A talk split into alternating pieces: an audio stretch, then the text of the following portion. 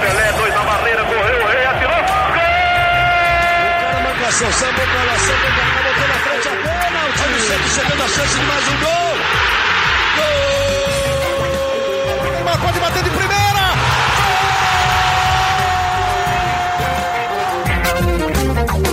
Um orgulho que nem todos podem ter. Eu sou Leonardo Bianchi, esse daqui é o GE Santos, podcast do Peixe no GE. Peixe que ficou no empate com o Ceará na Vila Belmiro, 0 a 0 e muito calor na primeira partida das oitavas de final da Copa do Brasil. O Santos, que até começou bem, fez um primeiro tempo melhor, mas se complicou depois da expulsão do Lucas Veríssimo, que deixou o time do técnico Cuca com jogador a menos por mais de um tempo, né? Mais de 45 minutos. E aí, rapaz, o 0 a 0 ficou até de bom tamanho, ficou ok e deixou tudo aberto, porque na quarta que vem tem jogo de novo, tem Ceará e Santos em Fortaleza, 90 minutos para decidir essa vaga. Para falar disso e de muito mais, estou aqui com o nosso trio de ouro aqui, já que o Arthur já é chinelo de sempre, né? Já chinelou mais uma vez. Vamos começar então dando boas-vindas pro Bruno Gilfrida. Tudo bem, Gilfrida? Fala, Léo. Tudo bem? Tudo certo? É... A expulsão do Lucas Veríssimo realmente complicou muito o Santos. Até, o Santos até criou algumas oportunidades ali no segundo tempo, mas jogar com a menos durante mais de 45 minutos realmente não é fácil.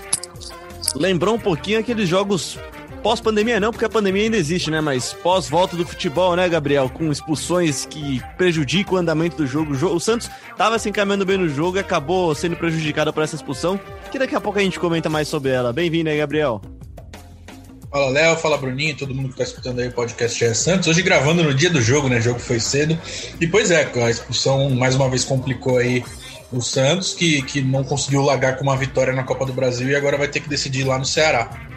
É isso, semana que vem tem jogo e vai ter podcast, claro, falando sobre esse jogo também. Quem também tá aqui com a gente é a Laurinha, que trouxe uma informação de muita pesquisa dela também, que foi sobre o terceiro uniforme do Ceará, que jogou so, sob um calor animal lá na vila, de preto. Por que, que não jogou com o terceiro, né, Laurinha?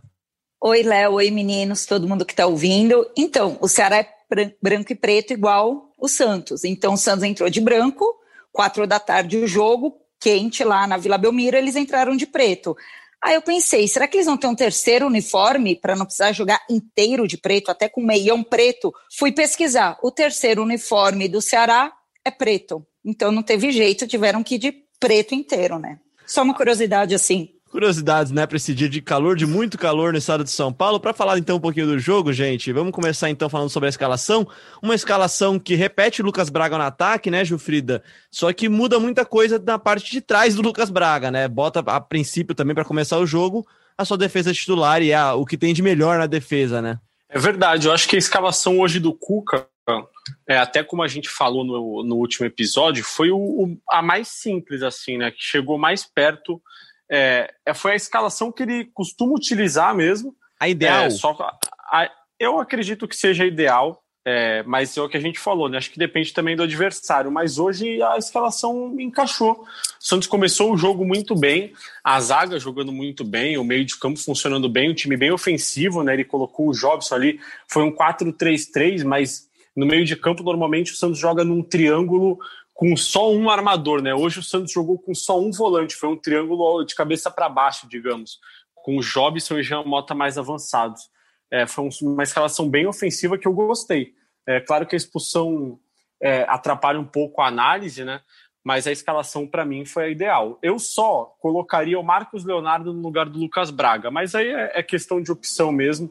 É, ali não, não, mudaria tanto taticamente, seria mais é, individualmente mesmo.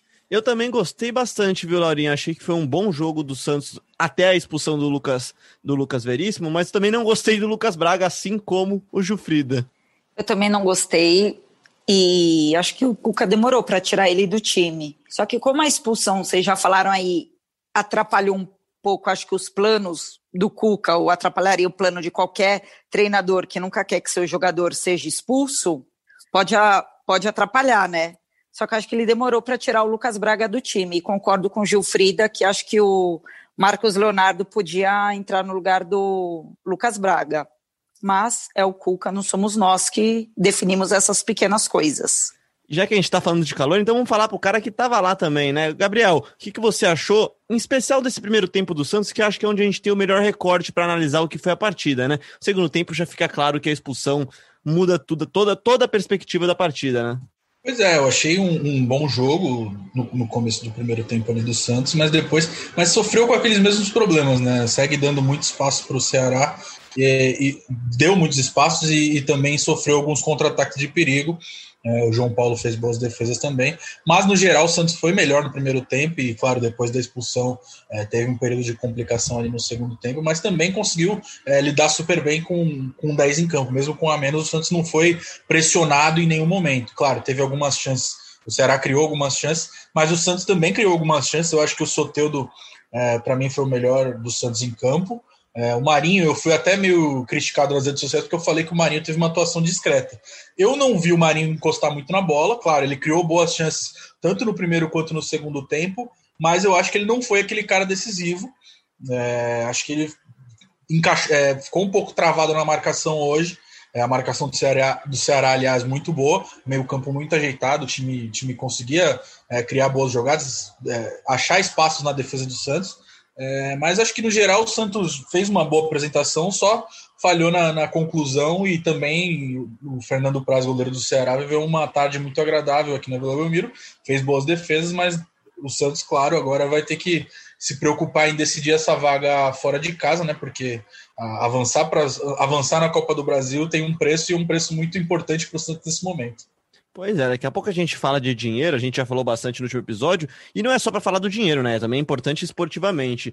É, Gilfrida, ainda falando sobre o jogo, o Gabriel citou o Soteudo, e o Soteudo, desde aquele embrólio de quase, da quase saída, voltou a jogar bem, né? Acho que a terceira, quarta partida seguida do Soteudo, a, a, a começar com aquela do Curitiba, que ele vai bem e que ele tem chamado e tem dividido o protagonismo com o Marinho também, né? Acho que isso é uma coisa que estava fazendo falta para o Santos neste 2020 de Cuca, né? Do Cuca para frente. É, então, o Soteudo hoje teve um pouquinho. Ele foi mais beneficiado do que o Marinho, né? Porque quando o Lucas Veríssimo é expulso, o Cuca faz duas linhas de quatro e deixa o Marinho solto lá na frente para criar as jogadas. O Soteudo continua na posição dele aberto pela esquerda. Então, ele durante todo o segundo tempo continuou jogando na posição dele. O Marinho ficou um pouco é, fora de posição. Tudo bem que ele jogou alguns jogos já centralizado, mas não é a posição dele, né? Ele costuma jogar melhor quando joga aberto pela direita. Ele não jogou muito por ali. Ele jogou por ali enquanto o Santos esteve com 11 jogadores em campo ali durante boa parte do primeiro tempo. É, então, no segundo, as aparições do Marinho não foram é, aquelas construções de jogadas, tudo isso. Ele tocou mais na bola, mais perto do gol já ali para finalizar. Ele até muito perto do fim do jogo cria uma boa jogada pela esquerda, finaliza, né? Uma boa jogada pela esquerda. É, ele recebe um passe ali já na entrada da área e finaliza para o gol, quase marca. É, recebeu também um cruzamento do Soteudo, mas eu, eu acho que o que o Gabriel disse, eu concordo, é que o, o Marinho hoje ele esteve muito mais finalizador do que aquele construtor de jogadas, assim, né? Que é, constrói para ele mesmo finalizar, enfim. Ele dependeu muito mais dos companheiros, muito por causa é, da expulsão do Lucas Veríssimo e da posição em que ele jogou. Então, acho que o Soteudo hoje teve mais facilidade, digamos, mais ajuda, assim, é, de tudo que aconteceu durante o jogo para jogar melhor. O Marinho teve que se desdobrar em jogar jogando em outra posição, é, ficando mais cercado por zagueiros, ficando mais próximo da área, uma posição que ele não está tão acostumado. Marinho, ele e Bruno, um... complementando, complementando, Bruno, depois da expulsão, eu acho que o Madison ficou totalmente preso na defesa ali. É, o, Madison, o Madison no segundo tempo ele não sobe pro ataque e, e quando o Santos está em condições normais, né, com 11 em campo, Marinho e o Madison quando ele joga ali no lateral, eles costumam fazer uma boa parceria. É, eu achei até o Felipe Jonathan muito bem é, hoje. É, subiu bastante ao ataque, não, não deixou muito espaço na defesa. Achou o Marinho nesse lance aí que você citou no fim do segundo tempo. É, foi ele que roubou a bola ali no ataque, tocou para o Marinho é, chutar e o chute foi desviado e quase vai para o gol. Então acho que foi. Eu acho que sentiu uma, uma diferença dos laterais. Quando o Madison é. costuma ser muito mais ofensivo, ele ficou um pouco mais preso na defesa e o Felipe Jonathan subiu mais pelo outro lado, né? Eu até escrevi isso na, na análise que pouca gente leu ainda. O Léo, que entrou lá para para roubar as minhas ideias por enquanto só, mas eu acho que a, a, grande preocupação do Cuca é que o Ceará atacou muito pela esquerda, né, pela direita ali do, do, da defesa do Santos. O Ceará colocou o Rick por ali, é, e as principais jogadas de ataque do Ceará no segundo tempo foram por ali. Mesmo que a jogada fosse construída pelo meio, ela quase sempre terminava no lado esquerdo do ataque. Então, eu acho que o Madison ficou é, mais recuado de propósito, não foi uma circunstância do jogo. Eu acho que o Cuca pediu para ele, não sei, é, o Cuca não falou sobre isso na coletiva, mas eu acho que foi uma orientação mesmo, ou ele mesmo sentiu ali dentro de campo que se subisse. Isso que eu ia falar. Ia ele tem essa ele. visão boa, né, tática. A gente até é, falou com ele, ele recentemente é um aqui que... no podcast e ele fala dessa, dessa leitura ele é um de cara jogo. Que né? entende muito. Ele é um cara que entende muito. Então eu acho que foi algo pensado é, essa, essa permanência, esse recuo do Madison, né, que no primeiro tempo era quase um atacante. No primeiro tempo, o Madison estava é, quase sempre próximo da linha de fundo, com o Marinho um pouquinho mais centralizado. É, o Madison atacou muito no primeiro tempo, enquanto o Felipe Jonathan não atacou tanto no primeiro tempo. Antes de passar a bola para a Laurinha, só me defender aqui que na verdade eu não roubo suas ideias, eu me inspiro nelas, cara. A gente se inspira em quem a gente admira. Puxei essa daqui do Leandro Canônico, tá? E, La... e Laurinha, eu não sei vocês, é, é, assim, mais opinião do que informação. Eu acho que quando parar voltar, o Matson vai seguir no time titular. Tem, tem jogado bem e até por essa leitura tática, do, ele, ele acaba sendo um cara que orienta o time em campo, a postura dele, a posição dele seja quando ele vai para ataque, seja quando ele fica mais. E aí até tem uma coisa legal que o Felipe Jonathan fala no episódio passado do podcast Gé Santos, que é os dois começarem a se entender, mesmo tão distantes um do outro, né? Um de cada lado do campo, entender quando um sobe e quando o outro fica. E o Matson, além disso, tudo que vocês já falaram, ele também ele é um coringa para o Cuca dentro de campo, que ele joga praticamente em todas as posições. Ele já teve jogo que lateral, gol, ataque, zagueiro, ele já, exato, só no gol. Mas se precisar, tenho certeza que se acontecer alguma coisa, já tiver as cinco substituições, o João Paulo sair machucado, quem vai para o gol é ele. Que ele é a pessoa que mais joga nas posições do Santos, o coringa do Cuca. Então eu acho que também quando o Pará voltar, eu acho que o Matson, pelo tudo que está demonstrando, jogando, ele continua, porque o Cuca já mostrou que se a pessoa está bem, ele mantém. Porque a gente teve essa dúvida quando o João Paulo estava no gol, se o Vladimir voltasse, ah, ia ser o Vladimir, ia ser o João Paulo, tudo bem que o Vladimir ainda não voltou. Mas ficava isso, ah, o que vai ser, e o João Paulo está aí, mas eu acho que o Matson continua. Eu, como um fã de suítes, Gabriel, eu diria que o João Paulo abriu precedente para a manutenção do Madison na lateral, mesmo com o retorno do Pará. Baita referência, Bruno Gilfrida também é fã dessa série. Aliás, fica aí a, a recomendação para o torcedor do Santos, veja Suits. É, e mais sobre o Madison, eu, eu discordo. Eu acho que quando o Pará voltar, eu acho que o Pará segue no time. Mas é puro palpite. Ih, mas não, calma aí. É opinião ou é informação? Pô, eu falei puro palpite, cara. Vamos lá, então, para continuar nosso papo, falando de Lucas Veríssimo, então, gente. Gilfrida, você de casa e depois o Gabriel do estádio, lance para expulsão, né? E no mínimo, assim, imprudente Lucas Veríssimo, né? É, eu acho que algumas pessoas falaram que é, ele não deve ter visto que o Rafael Sobis antecipou ele, mas o Rafael Sobis já estava na frente dele, o Rafael Sobis nunca esteve atrás dele. Quando ele, a bola é lançada, o Rafael Sobis já está na frente dele para proteger a bola. Não sei o que, que pensou o Lucas Veríssimo ali naquela ocasião. Acho que é tipo quando você tá no sinal parado, aí você acha que o cara da frente andou e acelera, aí você bate no cara. É, é, deve ter sido isso, assim, deu um, deu um Eu adoro essas analogias. Eu adoro eu também, adoro. cara. E já aconteceu comigo isso ali no carro, tá? Ah, deve ter dado um apagão ali na cabeça do Lucas Veríssimo na hora e ele levantou o pé, porque não fez sentido algum a jogada. Tanto que ele levanta o pé mais do que a bola. Ele erra o tempo da bola ainda, porque a bola já estava mais baixa quando é, ele levanta o pé. Que elasticidade, altura. né, cara? Pô, o pé dele foi não, lá Ele mostrou no... que ele tem uma elasticidade boa. Isso ele mostrou. Exato. Exatamente. Então, assim, eu acho que é para expulsão e não dá nem para se crucificar muito, porque é. Porque eu acho que realmente. E nem ele, na hora, ele vai até conversar com o juiz respeitosamente ali. Eu acho que deu um branco nele, assim, deu um apagão mesmo, e ele levantou acho... a perna meio sem necessidade. E eu acho que o piorou foi quando começou a sangrar a cabeça do Sobis. É, exato. Aí começou a sangrar. Muito sangrou muito, começou a sangrar muito, aí todo mundo, gente, aí, o cara acertou a trava da chuteira na cabeça, no meu campo, no na lance, nuca tipo, do cara, não é que ele acertou nuca, e, no nariz exato, do cara. E num lance assim, no meu campo, uma bola, tipo... Não, e também não e dá aí? você falar assim, ah, ele quis... É, pô, Exato, ele foi não. maldoso, sei lá. Não foi. É, tipo, foi tilt, um tilt na cabeça. Assim, é, é, foi. Negócio meio sem explicação, assim, porque ele não ia alcançar a bola, que a bola já estava mais baixa o Sobis não antecipou ele, era uma bola para ele disputar ali no peito, só esperar o Sobis proteger. Então, assim, não, Não tem muito o que falar. Ele vai chegar em casa, já viu o lance e deve ter. Nem ele deve ter entendido muito bem o que ele fez. A mesma coisa é quando você acelera com o semáforo fechado porque acha que o carro da frente andou. Exatamente. bela analogia. E, Gabriel, do estádio, quando, quando acontece a expulsão, muda tudo, né, cara? A gente falou um pouquinho do posicionamento que mudou também, principalmente do Marinho, mas muda tudo porque o Cuca não mexe de, de, de, de imediato, né? Exatamente. Logo que o Lucas Veríssimo foi, foi expulso, o Cuca colocou o Jobson, que até então atuava um pouco mais avançado do que o de costume ali, atuava como um armador. Ele passou o Jobson para a zaga. E como essa experiência já não deu certo é, em outras oportunidades, ele já voltou do intervalo com, com o Luiz Felipe no lugar do Mota. O Mota, inclusive, que foi, eu acho que até que foi bem é, na parte que, que ele jogou no primeiro tempo, né? Aí ele é sacrificado no intervalo depois da expulsão do Veríssimo pela entrada do Luiz Felipe, é, que pode ganhar uma sequência aí no, nos próximos dias, né? Já que no, contra, o, contra o Bahia no domingo o Luan Pérez não vai jogar, está suspenso pelo STJD, e no jogo contra o Ceará de volta, o Lucas Veríssimo, como ele foi expulso, ele não vai poder jogar. Então o Luiz Felipe pode ganhar uma sequência inédita nessa, nessa temporada, né? O Luiz Felipe que sofreu bastante com lesões. Mas é isso, o Lucas Veríssimo desfalca o Santos no jogo de volta.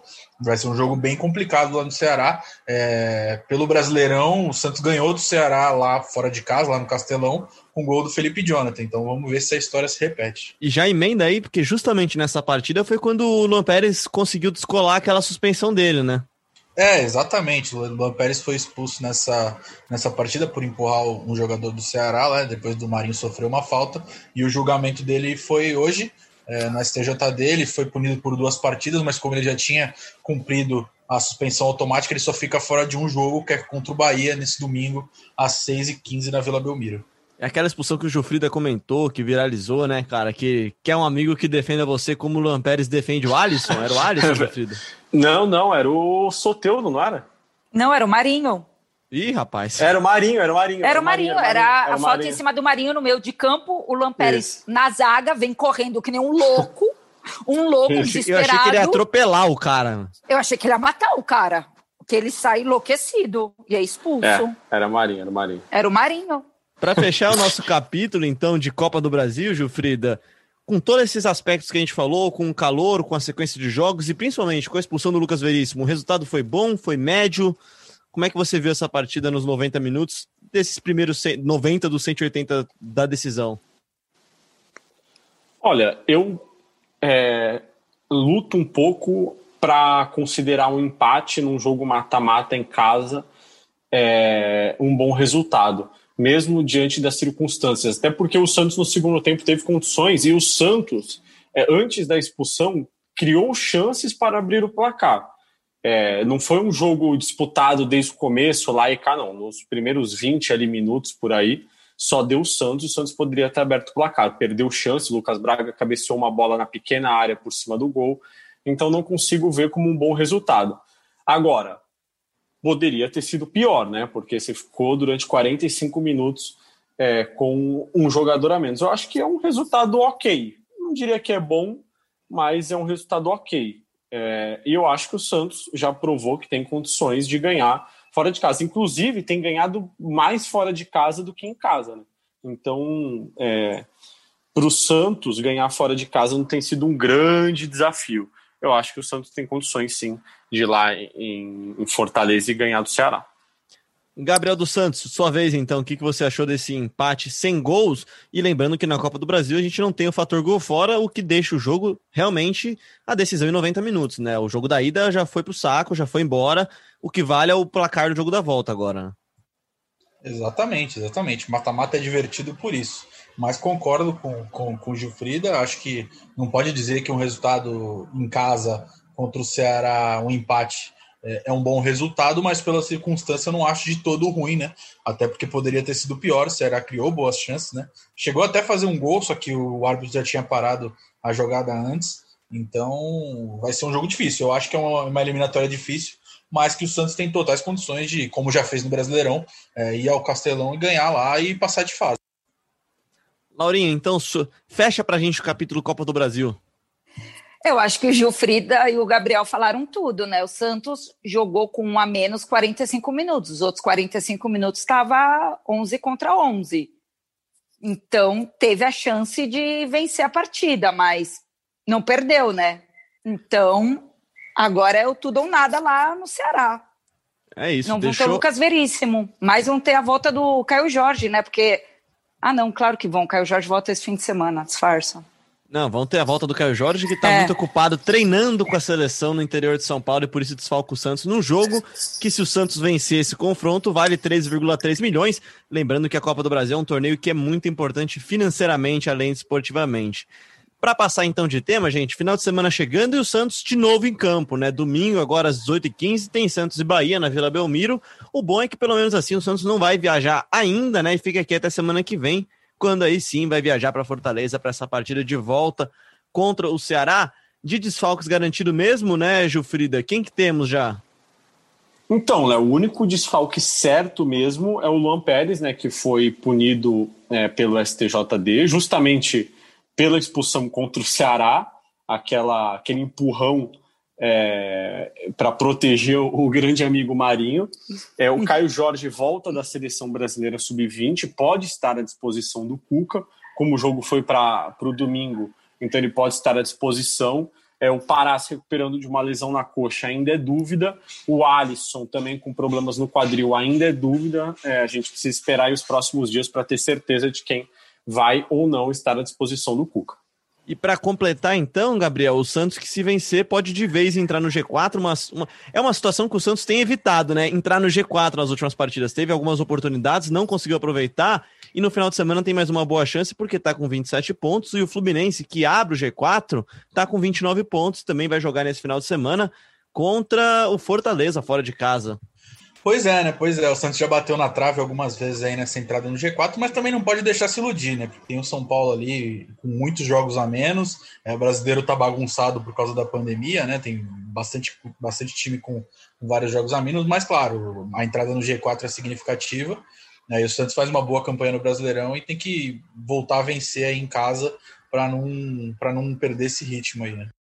É isso, o Santos que joga pelo Brasileirão nesse final de semana e no outro final de semana, depois da partida contra o Ceará, vai até Bragança, aqui no estado de São Paulo, pertinho, né? Uma viagem curta, para enfrentar o Red Bull Bragantino. Para fechar de vez o programa, então, Gilfrido e Gabriel, vocês que acompanham de pertinho o dia a dia, os bastidores do Santos também, como é que anda essa negociação do Luan Pérez, o suspenso Luan Pérez, para a renovação do empréstimo, então, para talvez a aquisição definitiva dele, com o clube belga, o Clube Bruges, acertei na pronúncia, Gabriel?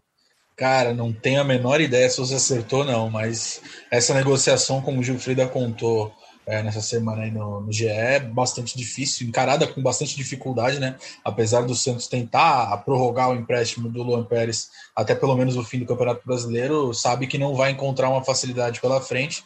É, um dirigente do, do clube belga falou para a Gazeta Esportiva nessa semana que, que não pretende né, é, ampliar esse, esse acordo com o Santos. Então vamos ver as cenas dos próximos capítulos. É inviável que o Santos vá comprar o Luan Pérez, porque não tem dinheiro nem para pagar salário, como diz o presidente Orlando Rolo, imagina para investir é, no Luan Pérez. Aí a, a, a, tentativa agora é de ampliar esse vínculo até pelo menos o fim do Campeonato Brasileiro, para o Santos não perder uma peça importante, um titular absoluto aí nessa reta final de competição. Ele que se firmou na zaga do Samo titular, né, Jufrida?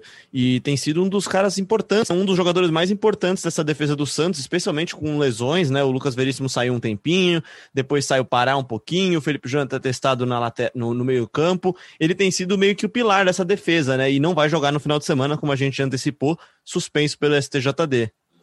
Com certeza, o Santos já negocia, o presidente Orlando Rolo falou que tinha interesse, mas agora de fato há uma negociação que não é simples, o preço fixado é, de compra é de 5 milhões de euros, é, que hoje em dia não é pouca coisa, ali quase 33 milhões de reais, dinheiro que o Santos não tem. A única chance dele ficar é se o, o time belga é, topar emprestá-lo novamente, o que por enquanto não está nos planos. Então já emenda você então e dá o seu palpite para Santos e Bahia, Bahia e Santos, domingo na Vila Belmiro. E a gente já fecha esse episódio quente do GE Santos, logo depois da rodada, logo depois do jogo contra o Ceará. Meu palpite é 2 a 1 para o Santos, é, voltar a vencer na Vila Belmiro aí, se aproximar do G4, é, embolar de vez a briga ali pela Libertadores. Gabriel dos Santos, seu palpite já é o meu muito obrigado, já você que esteve na Vila Belmiro hoje, estava muito bem trajado. Eu vi um cara na transmissão lá, cara, que tava com uma blusa meio colorida na arquibancada. Eu tenho certeza que era você. Pode ter certeza que eu gosto desses figurinos alternativos. É, sobre o palpite, se o Gilfrido acertar, já sabemos que ele vai cortar a partezinha do podcast, postar nas redes sociais, como ele sempre faz, né? Mas, mas meu palpite é 2 a 0 para o Santos, com gols de Marinho, duas vezes, para variar. Opa, isso daí é bom pro meu cartola. Laurinha, seu palpite também, meu muito obrigado. Laurinha que pegou uma semana de folga, né? Depois de produções a mil para Pelé. Que mentira, como eu peguei uma semana de folga, hoje é quarta, eu tô aqui participando. Sexta eu tava aí, Laurinha, participando. não deixa. Não, Não não, deixa. compactue com fake news. Obrigada! É fake news. Agora que estamos perto de eleições, vocês que vão votar nas eleições aí do nosso peixão, não pactuem com fake news que estão rolando. Entendeu? É fake news. Porque se sexta eu tava no podcast do aniversário do Rei Pelé e quarta eu estou no podcast do Santos, como eu tô em uma semana de folga? Eu sou muito pra cabeça, hein, Léo? matemática. Arrumou É muito- pra cabeça, hein, Léo? É muito tempo, cara. É que eu tenho tô saudades da Laurinha, então aqui. demora muito Eu tô tempo. quietinha aqui no meu canto, entendeu? E vocês me provocam. Vai ser 3 a 0 pro Santos. Ah, tá. Achei que era Vocês dar a não. explanação Você. toda. Não, você não, Leonardo Gilfrida. vo- Bianchi. Leonardo, Leonardo Bianchi. Bianchi. Gilfrida tá, tá do Dê meu nome lado. aos bois. Eu achei que era dar toda essa Leonardo explanação pra Bianchi. fugir aqui. Eu tava tentando fugir do meu 3 a palpite também. 0 3 a 0 Então- pro Peixão. Fora o baile.